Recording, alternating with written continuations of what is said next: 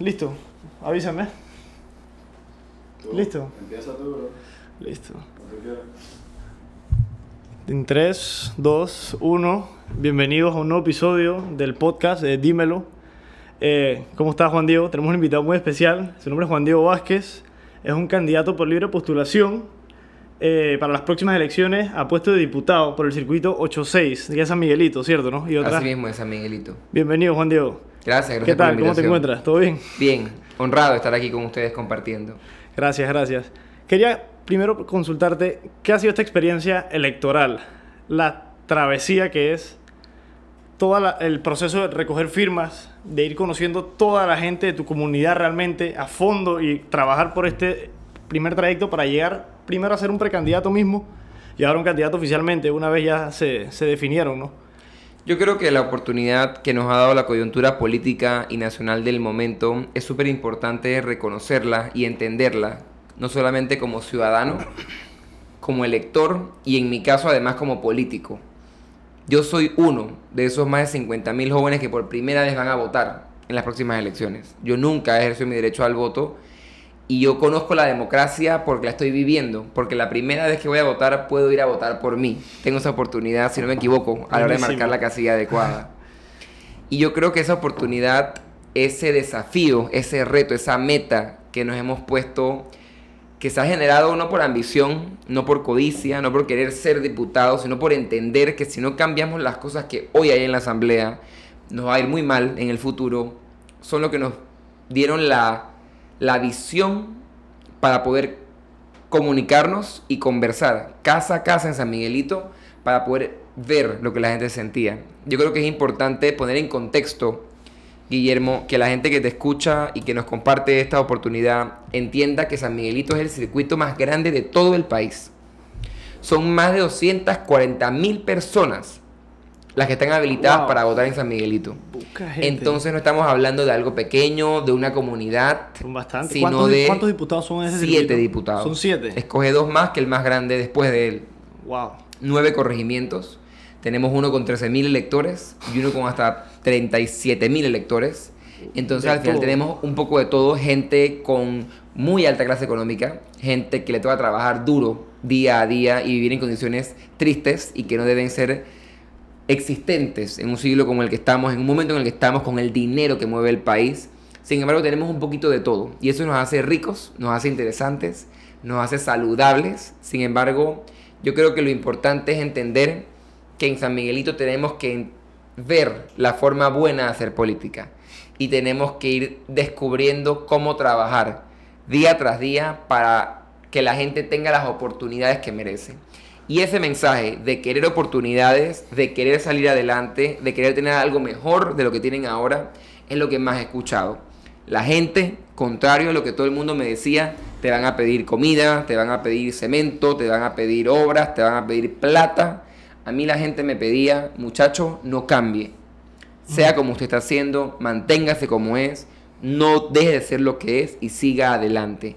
Y yo creo que estamos viendo poco a poco cómo da resultados. Yo, eh, lo que he observado últimamente en lo que es la, la sociedad panameña, y lo había pensado bastante con anterioridad, yo había sido bien como que odioso de lo que eran los problemas que estamos viviendo hoy en día en Panamá, y que uno lo ha visto ahora que uno más, entre comillas, adulto, ¿no? Que tengo 21 años y puedo dije, observar y ver las cosas de otro punto de vista, distinto a lo que uno veía más, de mucho más joven en la escuela. Claro. Eh, yo sentía mucho, lo, lo despreciaba, me molestaba mucho porque sentía que, wow, qué irresponsabilidad por la gente que debería tener, el, o sea, que este es su trabajo, ocuparse de esto y no lo hacen, ya sea por las causas X y Z, me explico. Y después me puse a reflexionar y pensé, dije, wow, podría ser esta una de las causas por las que tantos panameños ahora se están intentando en overcome y sobrellevar estos problemas que se han dado en la política, en las construcciones, en la ingeniería, en lo que sea, que, que ha como incentivado a que bastantes jóvenes como que se involucren. No sé si tú piensas que se aplica también a tu situación. No, definitivamente. De Yo que creo que ¿no? Lo que cada era. caso, cada caso es muy particular.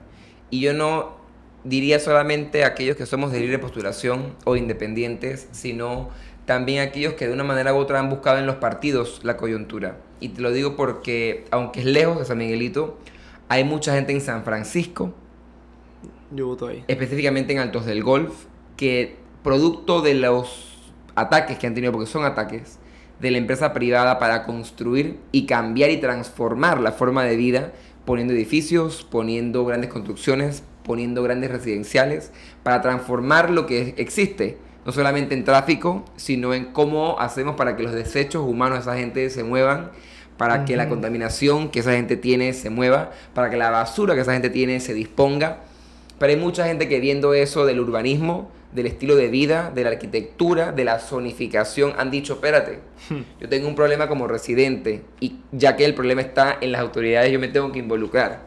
Y yo creo que igualmente yo, cuando en el 2012, en quinto año, fui electo diputado juvenil por San Miguelito, en mi escuela que estaba en San Miguelito, que está en San Miguelito, yo noté que había un problema.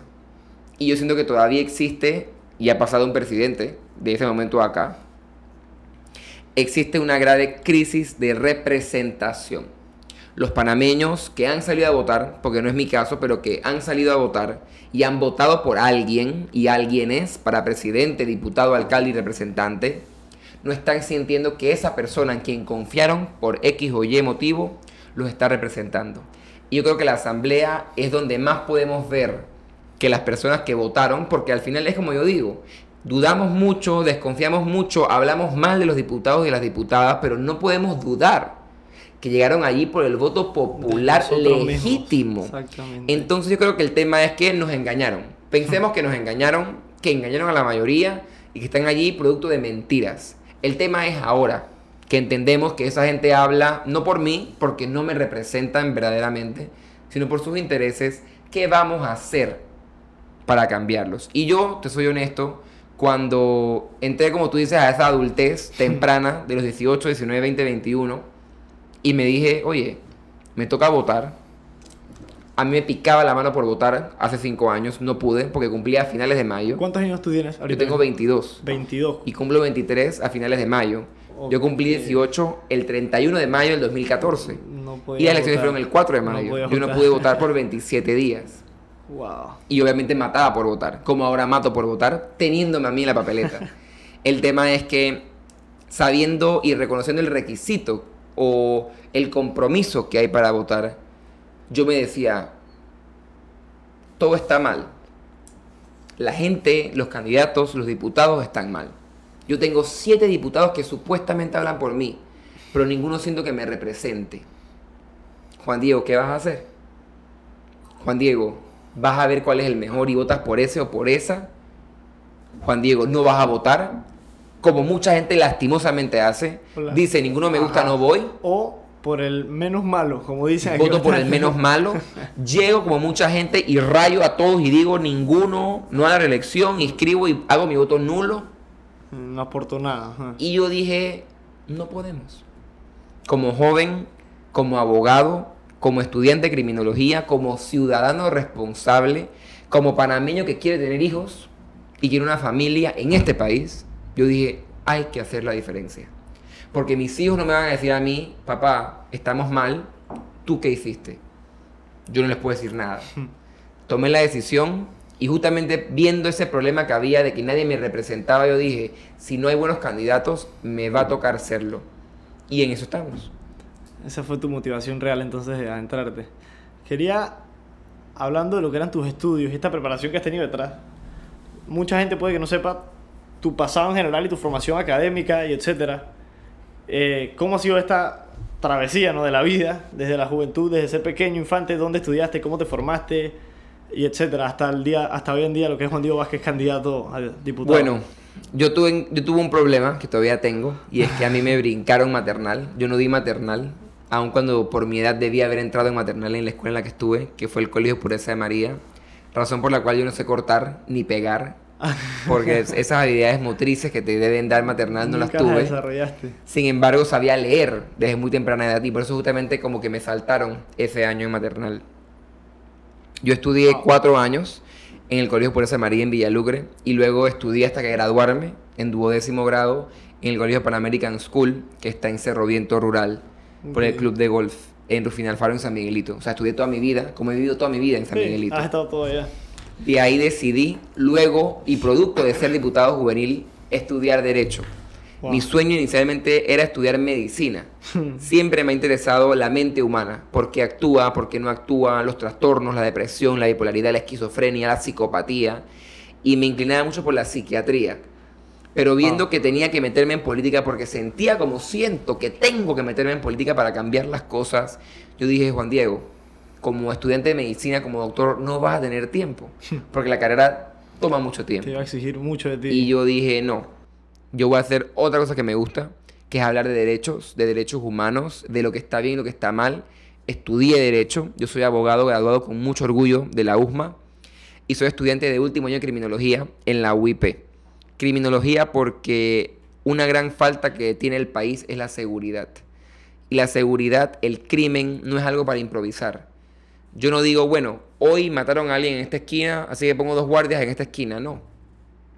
Uno tiene que entender por qué la persona que delinque, que comete un delito, lo hace. Y la criminología, que es una ciencia, no es un invento, no es magia, no es brujería, es una ciencia, te explica por qué alguien que roba, que mata, que viola, que es corrupto, lo es. Y te dice que la persona en su proceso de desarrollo humano, desde que nació prácticamente y desde que estaba en la barriga de su madre, se fue desarrollando por malas situaciones para ser un antisocial, un criminal. Entonces yo quise estudiar la seguridad científicamente hablando, para poder llegar a la asamblea y poder decir de manera científica y real, vamos a cambiar las cosas. Pero la parte más importante, Guillermo, y te lo digo, y lo digo con mucha humildad, pero con mucho orgullo, es que yo tuve la oportunidad de ser la persona más joven en el país en haber logrado la aprobación de un proyecto de ley en la Asamblea, que es el proyecto 514 de no prescripción De o imprescriptibilidad. de los delitos de corrupción. Y yo creo que más allá de ser abogado, de ser casi criminólogo y de ser un ciudadano comprometido, esa experiencia de haber vivido un año en la Asamblea, de altas y de bajas, porque es una gran alta haber logrado la aprobación.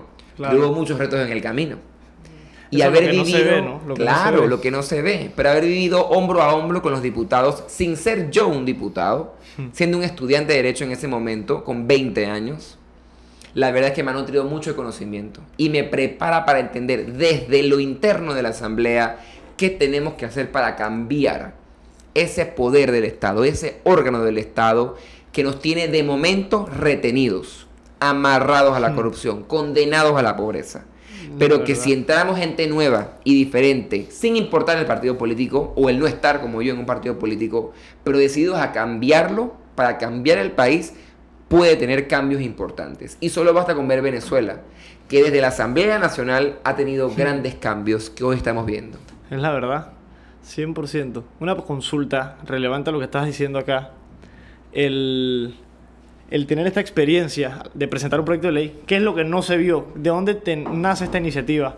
De que esto era una medida que nos hacía falta, implementable y que parecía, por sentido lógico, yo estoy de acuerdo, que podía fortalecer nuestro sistema jurídico en gran función de los grandes problemas que tenemos con respecto a eso. Quería saber qué, qué tal fue ese, el iniciar con ese movimiento, ¿no? Mira, Guillermo, tú que eres un estudiante comprometido de la facultad, sabes mejor que nadie, y los que no, ahora tienen la oportunidad de saberlo, en la USMA hacíamos cada semana, por no decir que dos veces a la semana, que también era el caso, conversatorios, estudios, análisis con los expertos en las materias de corrupción y de todo.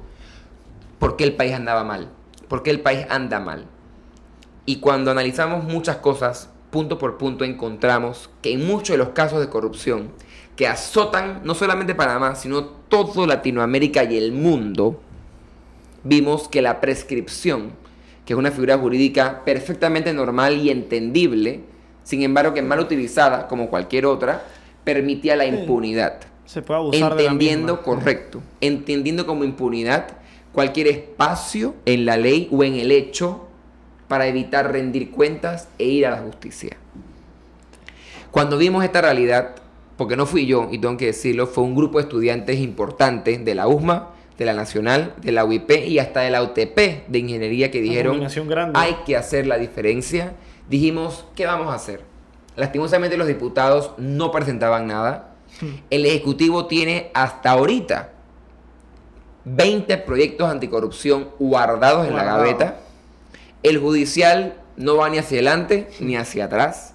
Entonces dijimos, hay que proponer.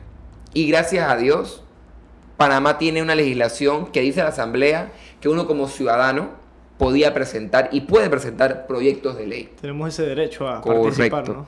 Así que dijimos, oye, vamos a escribirlo, busquemos profesores, busquemos consejos, busquemos ayuda, pero como jóvenes comprometidos y claros del problema, presentemos un proyecto. Y yo creo que esa parte que como tú dices tal vez no se vio en todo el año de pelea, de discusión, de debate, es importante. Pero más allá de eso, Guillermo, yo rescato algo que a mí me nutrió. Yo no soy la misma persona que era antes del proyecto. Y no porque lo logramos, sino por los costos que tuvo lograrlo. Y fue que yo, junto a mis compañeros, tuvimos que enfrentarnos cara a cara, como estoy contigo, con diputados y diputadas de la República, con magistrados, con abogados y abogadas de más de 30 años de ejercicio, con personas que con argumentos jurídicos fuertes, incluyendo el presidente del Colegio Nacional de Abogados, que es profesor de la USMA, mi profesor, nos decía, esto es o no es. Sin embargo, tuvimos la fuerza, la valentía y el compromiso con el país y con lo que proponíamos para decir, creemos que esta es la solución. Y debatimos y debatimos y lo logramos. Tomaron el, paso inicial, ¿no? ¿En qué ha quedado esa legislación para los que no saben? ¿En qué...? Tristemente el proyecto, incumpliendo una promesa de campaña, fue vetado parcialmente por el presidente de la República, Juan Carlos Varela, y lastimosamente duerme el sueño eterno, a mi concepto, ilegalmente. ¿Desde cuándo está? Hace casi un año. Duerme el sueño eterno en la Comisión de Gobierno que debe debatir ese veto de inexequibilidad e inconveniencia que el presidente dio. Aquí vemos nuevamente cómo hay una responsabilidad dual, una doble responsabilidad. El presidente incumplió su promesa de que iba a ser imprescriptible los delitos porque tuvo el proyecto y no lo sancionó. Y la Asamblea incumplió su parte porque cuando dijo lo aprobamos porque lo queremos, ahora que lo tiene que volver a aprobar no lo hace. No lo van a tocar. Entonces hay hipocresía de lado y lado que tiene que cambiar. ¿Cómo tú describirías la, la Asamblea hoy en día en dos palabras? Sencillo. Lo primero que se tenga a la cabeza. Reunión de incoherencia. Yo creo que más allá de hablar de ratas, que mucha gente dice, de ladrones, de mentirosos, yo creo que hay algunos que no están robando, y hay que decirlo. No todos son malos. Lastimosamente ninguno es perfecto porque ni yo ni nadie somos perfectos porque somos humanos. Sin embargo, yo sí tengo algo, aún siendo joven, el candidato más joven del país, hay que ser coherente. Si yo digo hoy que tú me caes mal o que esto está bien, mañana no puedo decir que tú me caes bien y que esto está mal. Hmm. Si yo digo algo hoy, debo poder actuar conforme a lo que dije. Lo que yo pienso lo digo y lo que digo lo hago. Y lastimosamente los diputados piensan una cosa, dicen una cosa y hacen otra, cosa. Y yo creo que la asamblea, más allá de ladrones, porque hay ladrones, más allá de mentirosos, porque hay mentirosos, y más allá de buenos diputados, porque hay unos cuantos que hacen parte del trabajo, lo que demuestra es la incoherencia del sistema político, que te vende una cosa te dice otra cosa y termina siendo otra cosa. ¿Qué tú sientes, ahora que estamos hablando de diputados, que es como la problemática que yo he venido sintiendo en los últimos años al ver cómo se deterioran, a mi parecer, los partidos políticos? Siento que no tienen un significado más allá de un nombre que no, ni se relaciona con sus ideologías o sus objetivos o sus causas. ese es mi parecer, ¿no? Quiero saber qué opinas tú de esto y de que tanta gente ahora opte por la vía de la libre postulación, ¿no?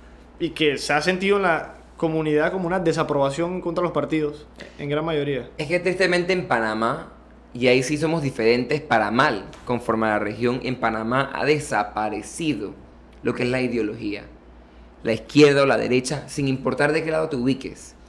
El poder pensar o saber qué piensa Guillermo, qué piensa Juan Diego, porque él ha dicho soy de este o de este lado, tengo este o este criterio, en Panamá ha desaparecido los partidos en otra parte del mundo te dicen por lo menos qué clase de personas son los inscritos allí.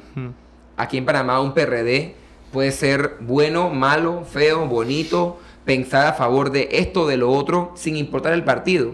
Un PRD puede ser más PRD que un CD y un CD puede ser más PRD que un PRD. Lo que te digo es que aquí no importa en qué partido estés, sino quién seas. y donde la política es de personas y no de ideas, se pierde la verdadera esencia de la política. Y yo creo que aquellos que hemos tomado la vía de la libre postulación, algunos, porque hay otros que no son independientes nada, Sí, la verdad. Creemos que nuestras ideas, no nosotros, mi campaña, Guillermo, no es de mí. Mi campaña es una campaña de ideas, de propuestas, que unas ya están en la asamblea, como la que ya discutimos, y otras van a ser presentadas. Pero te hablan de la clase de Estado, de país que queremos. Entonces yo creo que tenemos que retomar un debate y una política que esté basado en las ideas, no en las personas. Pero hoy vemos políticos que hoy son PRD, mañana CD, pasado panameñistas, después independientes, luego vuelven a un partido. Entonces es Pobre. triste porque no creen en nada más que en ellos mismos y en hacerse dinero. Y eso es muy triste. La verdad, 100%. Ahora que se están aproximando las elecciones y ha venido a, a, a deslumbrar esta nueva figura jurídica que es la veda electoral, Correcto. ¿cuál es tu opinión de la implementación de, o sea, de esta nueva figura y cuál tú piensas que es su finalidad y si ha sido eficiente y efectiva en lo que era su, cumplir su, su objetivo? ¿no? Mira, yo pude participar dentro de mi incidencia como joven estudiante en el debate que hubo en la Comisión de Gobierno y en la Asamblea de las Reformas Electorales. Y como tal entiendo perfectamente cuál es el origen o la génesis de la veda. La veda nace como un recurso jurídico o legal para limitar el tiempo de campaña. Es decir, para decir que la campaña en vez de un año o más, como duraba antes, dure un poco menos de tiempo. ¿Pero por qué? Uno, hacerla más barata. No es lo mismo hacer campaña un año que hacer campaña un mes o dos meses como ahora. Dos, al ser más barata es más justa, porque los diputados corruptos tienen mucho más dinero que el candidato nuevo como yo, que no tiene planilla, que no tiene plata robada, que no tiene años en la asamblea, que no tiene donantes con los que ya ha conversado. Entonces, lo que busca la veda es un proceso más justo. Ahora vamos a lo otro. Estoy de acuerdo, porque creo que la campaña debe ser más corta para que hable de propuestas y de ideas. Sin embargo, habría que revisar el conjunto de reformas porque los dos meses como están establecidos ahora, con la propaganda muy limitada, con el dinero muy limitado, aun siendo poco, le hacen difícil a un candidato nuevo como yo darse a conocer. Si no fuera por un espacio como este que me has dado tan noblemente, si no fuera por algunas entrevistas en televisión y sobre todo por caminar día a día a San Miguelito, sería imposible darme a conocer. Entonces yo creo que para poder cambiar la asamblea tenemos que darle la oportunidad a gente nueva que se involucre. Pero ¿cómo lo hacemos si no le damos la oportunidad y el tiempo? eso lo que yo siento que ayudó, la misma vea, me- también siento que fue eficiente, ¿no? En limitar esto, que se prestaba, pienso yo, para populismo muy en exceso. Total. Y la ventaja de lo que tú mencionas no lo había considerado nunca, la diferencia económica, cómo se puede reflejar más hasta en la escala del mismo tiempo, ¿no? Y que una persona que probablemente no tiene los mismos recursos que tendría un diputado X, eh, Samuel Samuel, digamos que se llama. Claro. No es lo mismo que un diputado que lleva 20 años en la asamblea generando dinero y teniendo todo la- lo que, el funcionamiento interno de este sistema que no está funcionando No, es que yo te lo digo y no, no- no tenemos que llamarnos a engaños ni hablar de supuestos. Yo ahora mismo estoy luchando a gatas con actividades como bingos, como fiestas, como obras de teatro, como alcancías para recoger dinero para poder pagar mi campaña de dos meses. Si yo tuviese una campaña de un año o de seis meses, yo no creo poder Mm, pagarla. no pagar Entonces eso. no podría competir en condiciones parecidas, para no decir iguales, parecidas a mi competencia. Que muchos son diputados con 15, 20 y hasta 25 años en la Asamblea. Entonces, tiene parte y parte. Pero hay que analizarlo bien a detalle para las próximas elecciones. Es verdad. ¿Qué opinas de el- los debates estos presidenciales, como el que se dio el día de ayer, y el conflicto este medio legislativo o legal y jurídico que se dio en función de que están fuera del tiempo, o sea, de que se puede hacer publicidad y hablar de campaña, etcétera, pero se les hace un evento que es para exponer, pensaría yo que eso, ¿no? Claro. ¿Qué, qué piensas como que esa incongruencia, a mi parecer, como Yo que... creo que habría que analizar la ley como un todo y entender que aunque sí bien es cierto, estamos en veda electoral y estamos totalmente restringidos Tenemos prohibido hacer campaña, hablar de propuestas, pedir el voto. Creo que el debate es un espacio importante. Yo creo que en el debate y en el diálogo de ideas, como te digo, es donde vamos a poder saber quién piensa más parecido a lo que yo creo debe ser Panamá. Y ayer tuvimos la oportunidad de ver el primer debate y fue un debate interactivo, dinámico, aunque diferente.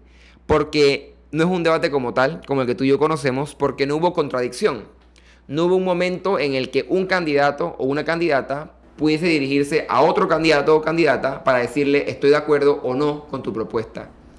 Lo que vimos fue las posiciones de los candidatos conforme a los temas que vieron ayer. Hmm. Salud, educación, institucionalidad y corrupción y no recuerdo el último, seguridad, si no me equivoco.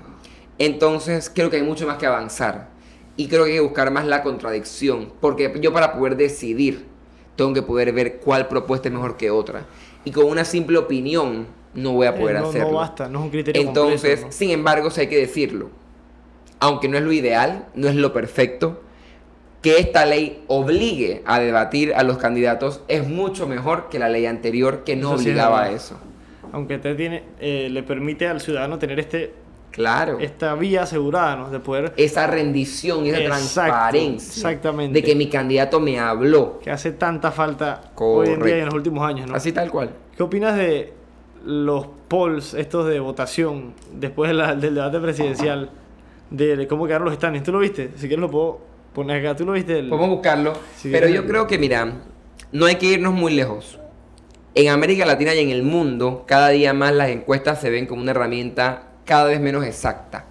¿Por qué? La gente está decidiendo cómo votar mucho más cerca de la elección. Panamá fue el mejor ejemplo.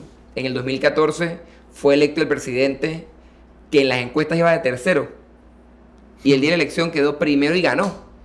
Entonces yo creo que tenemos que poner la atención para decidir parte del trabajo. Mira, yo voy a poner esto, vamos a ver. Sin embargo, no podemos decidir, claro, no podemos decidir en base o con base en esto. Si vemos lo que ha creado aquí, esta página de noticias es un, es un sondeo no científico y lo deja claro, público, en el que te muestra que los candidatos tienen X o Y porcentaje de cuál gustó más. Pero el que va de primero ha marcado de tercero, de cuarto y hasta de quinto en algunas encuestas. Mientras que el que va segundo ha marcado de primero en todas. Lo que te digo es que las personas que pueden llegar a votar en una encuesta como esta electrónica y no científica no son los mismos que van a ir a votar el 5 hmm. de mayo del 2019 para escoger a uno de esos siete como presidente o presidenta de la República. Y yo creo que ahí tenemos el problema. Las encuestas, los sondeos, las entrevistas, lo que dicen las redes, son una buena parte de la perspectiva nacional de lo que piensa la gente. Sin embargo, tenemos que entender que la realidad solamente se ve el día de la elección. Y la mejor forma de entender, si no quieres esperar hasta ese día cuál es la realidad, vete a las calles, vete a las comunidades, vete a las casas, toca la puerta y pregunta a usted qué le gusta, quién le gusta, por qué le gusta y vas a tener tal vez una mejor idea que con una simple propuesta. Porque Twitter no es para todo el mundo, ni está todo el mundo. Instagram tampoco, Facebook tampoco, Internet tampoco. Entonces hay que entender que la realidad es distinta a esta. Es la verdad. Eh, en esta realidad, te lo pregunto también porque es un, una interrogante propia mía, ¿no? Yo sé, y también estoy igual de emocionado que tú por votar por primera vez. O sea, siento que tengo una responsabilidad, es lo que yo siento detrás de esto, ¿no? Por realmente ejercer este derecho que, aunque no lo crea uno, o sea, de, dólar en dólar sería el billón, ¿no? Y cada uno hace la diferencia. No, hay que ahora mismo el, el, voto, el voto para los panameños jóvenes y para todo el mundo no solamente es un deber y una responsabilidad, es un privilegio. Mira, no hay que irnos lejos. Como dijimos en antes en Venezuela, hay una situación política que hace que el voto no exista. el voto no es legítimo. Los líderes de la oposición han llamado a las personas a no votar entonces tu voto no cuenta. Pero aquí en Panamá, como tú dices, de voto en voto hacemos la diferencia. Esa realidad de que ese voto de usted puede marcar la diferencia entre quién es presidente, quién es diputado, quién es alcalde y quién es representante, tiene que aprovecharse. Porque más allá de un deber que lo es, de un derecho que lo es, se vuelve una responsabilidad y un privilegio que tenemos que aprovechar. Porque no sabemos, Dios no quiera, pero no sabemos si en 5 o 10 o 15 años tenemos un dictador o una dictadora que no nos deja ir a las urnas. Hay que aprovecharlo y hay que entender los sacrificios después de más de 20 años de dictadura que vivimos para poder recuperar la democracia, que tenemos ahora. Y bueno, en función de lo que te pregunté y lo que me has dicho, ¿cómo se llega, o sea, en la práctica misma? Porque puede que yo tenga mis convicciones y yo pienso que de mi circuito, que es el 8-8, te doy el ejemplo, va a ganar X, Y, Z y me parece que este es el candidato que representa lo que yo pienso que debería ser una persona con esa responsabilidad dentro de mi comunidad. Eh, yo planeo ejercer mi voto, pero no estoy seguro cómo funciona principalmente en tu circuito, por ejemplo, que estamos hablando de siete diputados, si no estoy mal, ¿no? Correcto. Una gran cantidad. La votación como es, si yo viviera en San Miguelito y fuera a votar, yo en la casilla voto por un diputado, por una cantidad específica. ¿Cómo funciona? a ver, en San Miguelito tenemos o van a ser electos siete diputados. Pero a la hora de votar en San Miguelito, como en cualquier circuito plurinominal, es decir, que escogen más de un diputado, que por lo menos son todos los de la capital, tenemos solamente la oportunidad de votar de tres maneras. O por un candidato, sin importar el partido o ser independiente, usted va y pone un gancho en esa casilla, ya sea PRD, independiente, parameñista, usted pone el gancho en el nombre de la persona. Votar plancha, que es votar por todo el partido. Yo voto plancha PRD, plancha CD, plancha parameñista, que es un voto para todos, en mi caso para los siete también puedes votar ahora plancha independiente. Eso te En algunos circuitos donde hay la lista. O tú puedes votar dentro de una misma lista, no por los siete, en mi caso, sino por tres. ¿Qué te quiero decir? Tú en el PRD puedes votar por A, por D y por E. Para no votar por todos o solo por uno. Lo que no podemos hacer es votar por un PRD, por un CD por un independiente y por un panameñista. Aunque escojamos siete diputados, tenemos que escoger en dónde vamos a poner el voto, porque solo podemos votar en una sola lista, ya sea de partido o independiente.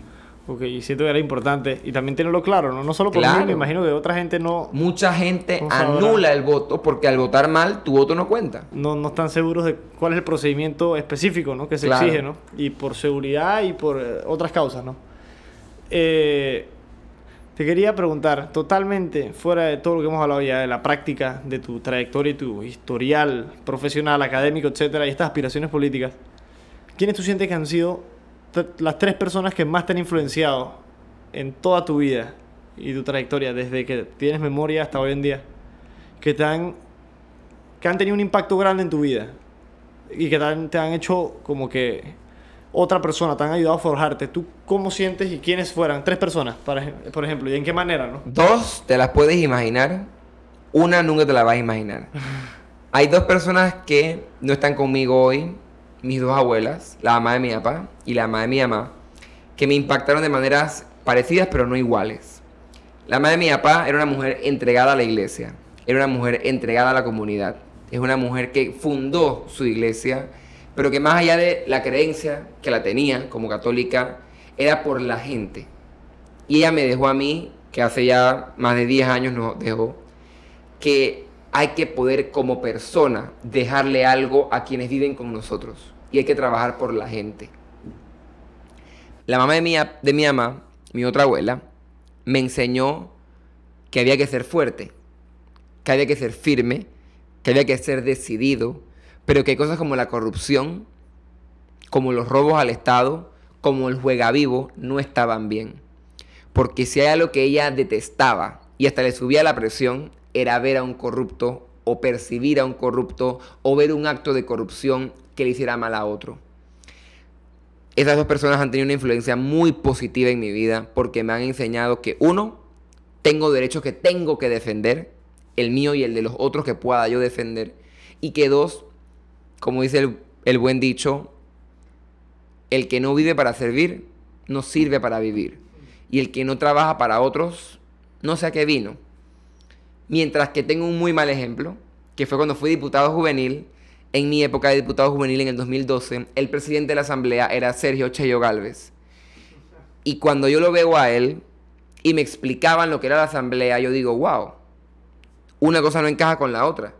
Tienes a la asamblea como lo que dice el papel que es, que es el gran órgano de decisiones por el bien del país, para sacar un mejor país adelante, para mejorar.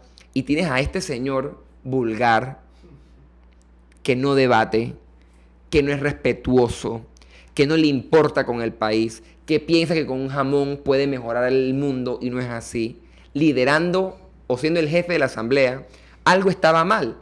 Y entre esos dos buenos ejemplos y ese mal ejemplo fue que yo me di cuenta que había que hacer algo urgente. Y bueno, aquí estamos. ¿Qué, qué, qué adjetivo, no mentira, qué adjetivo no, qué opinión te trae a la cabeza, o sea, hablando de lo que es Cheyo ahora, las aspiraciones políticas de Ricardo Martinelli, ya sea como alcalde o como diputado, que no estoy seguro si todavía sigue con, con esa postulación como candidato. ¿Qué- Todas las postulaciones tu- de Martinelli Ujú, al momento de la entrevista ujú. están en, en duda porque han sido impugnadas todas y no han sido admitidas. Hoy es 21 de febrero, para que sepa. Yo lo que creo es que una persona, uno, sin importar quién sea, no puede correr a más de un cargo. Uno tiene que decidir, yo quiero ser diputado, o yo quiero ser alcalde, o yo quiero ser representante, o yo quiero ser presidente. No puedo querer ser todo. Porque es antidemocrático. E inclusive es muy ególatra, es muy déspota pensar que yo puedo ser presidente, alcalde, diputado, y representante porque yo soy el mejor. Es mentira que no hay gente apta para hacer una o la otra mientras yo me encargo del otro. Por otro lado, para mí es muy duro como ciudadano panameño, aunque no sea de la capital, ni sea del 88, ver que una persona que ha sido cuestionada y que hay pruebas fuertes en su contra por haber escuchado, por haber violado un derecho humano tan importante como la privacidad, esté buscando correr para alcalde y para diputado. Y que encima se haga acompañar para una de esas postulaciones por alguien como Cheyo Galvez. Yo creo que las personas que corren a puestos de elección, sin importar el partido, y mira, eso lo dejo muy claro, sin importar el partido, tienen que poder ser coherentes. Y Panamá necesita echar hacia adelante. Panamá necesita nuevas y buenas ideas. Y sin hablar que si Martinelli fue un buen o un mal presidente, lo que él hizo, ya lo hizo. Creo que hubo algo de bueno, creo que hubo algo de malo. Sin embargo, hay que dejarlo en el pasado y buscar a nuevas personas que puedan renovar ideas, ojalá mejor que Martinelli, con la misma energía, pero sin robarnos la plata, para poder lograr que el país tenga las oportunidades que merece y que hoy debe tener. Es la verdad, ¿no? El... Hablando de lo que es la... El... O sea, el renovar las ideas, ¿no? Claro. ¿Qué opinas de estas campañas como el hashtag no la reelección?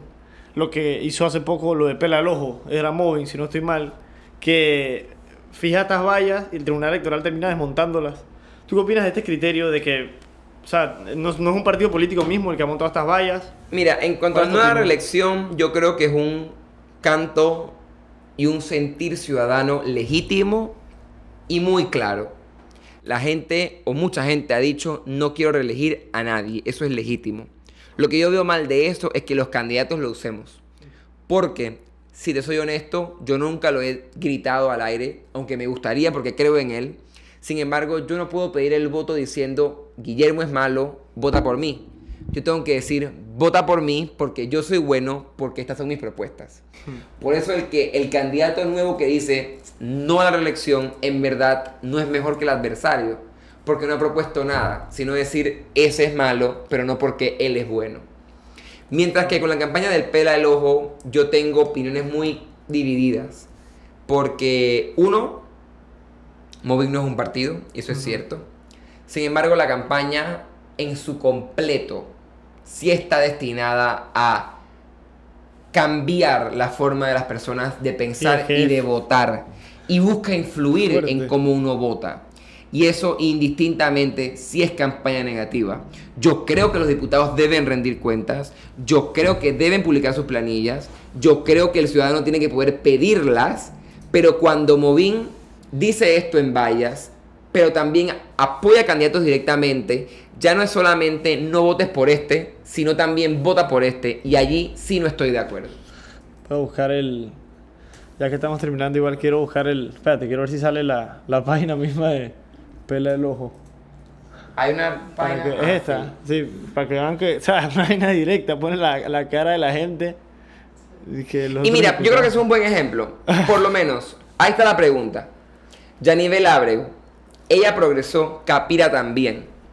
Una de las vallas que fue removida decía, Yanivel Ábrego no ha publicado su planilla. Esa valla yo la entiendo y la comparto.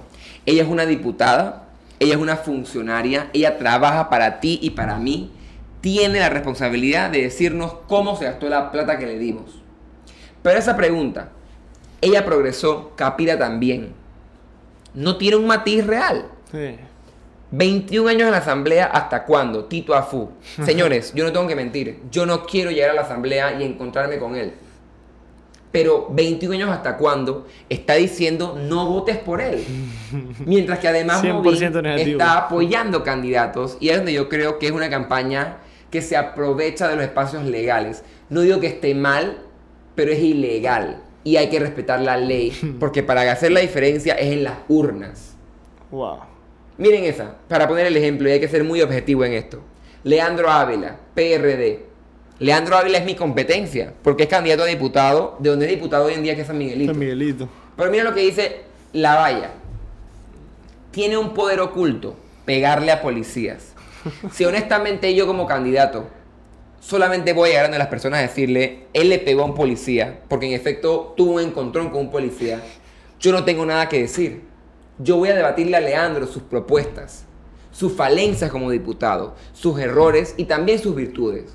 Pero no solamente puedo llegar a decir algo irónico, algo Exacto. satírico, algo sarcástico, como su superpoder es pegarle a policías, porque es llegar al ridículo de lo que es la política y llevarme a un tú a tú, Un donde tú como tú. te digo, el debate político se vuelve de personas, personas. no de ideas. Y no es lo que yo creo.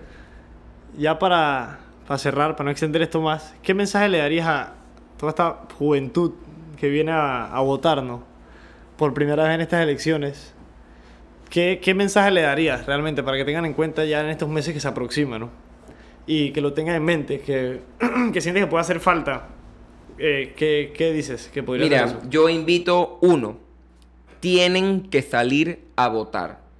No importa que hoy no estén seguros, falta para la elección, no importa que el día anterior decidan, tienen que ir a votar. Al final, si quieren votar blanco, voten en blanco, pero vayan a ejercer su derecho porque es un derecho, es un privilegio. Dos, informémonos, busquemos información antes de votar. En internet, en redes sociales, en la calle, con tus papás, con tus amigos. Hoy en día hay mucha información para averiguar quiénes son las personas. En redes sociales, como la que acaba de poner Guillermo atrás, sale mis fotos, sale lo que yo he hecho, sale quién yo soy hace cinco años que creé la cuenta, no de ahora. Y con esas fotos, con esas ideas, con esas propuestas que van a ver más adelante, ustedes pueden conocer quién es cada persona y decidir, este me gusta, esta no me gusta, esta me gusta, este no me gusta. Lo importante es que tomemos el tiempo. Yo sé que tú estudias, sé que tal vez trabajas, sé que no tienes tiempo, puede que tengas una familia que mantener, pero estas personas que quieren ser diputados, que quieren ser presidentes, que quieren ser alcaldes, que quieren ser representantes, lo van a hacer por cinco años y pueden ayudarnos como país y como personas o pueden acabarnos y llevarnos a crisis delicadas como Nicaragua y como Venezuela. Y si tú no quieres eso, investiga y ve y vota. Eso es lo que yo le diría a los jóvenes. Gracias, Juan Diego, por venir hoy y dar este tan importante mensaje y tocar estos temas tan, tan relevantes, claro que hoy, más que antes, ¿no? Pero también para el futuro, para ir encaminando este país a lo que espero yo lleguemos a ser, ¿no? Y tenemos esperanza. Claro que de- sí, sí es posible, sí es posible la trabajo. buena política. Exactamente. Y bueno, agradecerte por estar hoy acá y, y por Gracias todo. a ustedes por la invitación, siempre a la orden. Gracias, Juan Diego.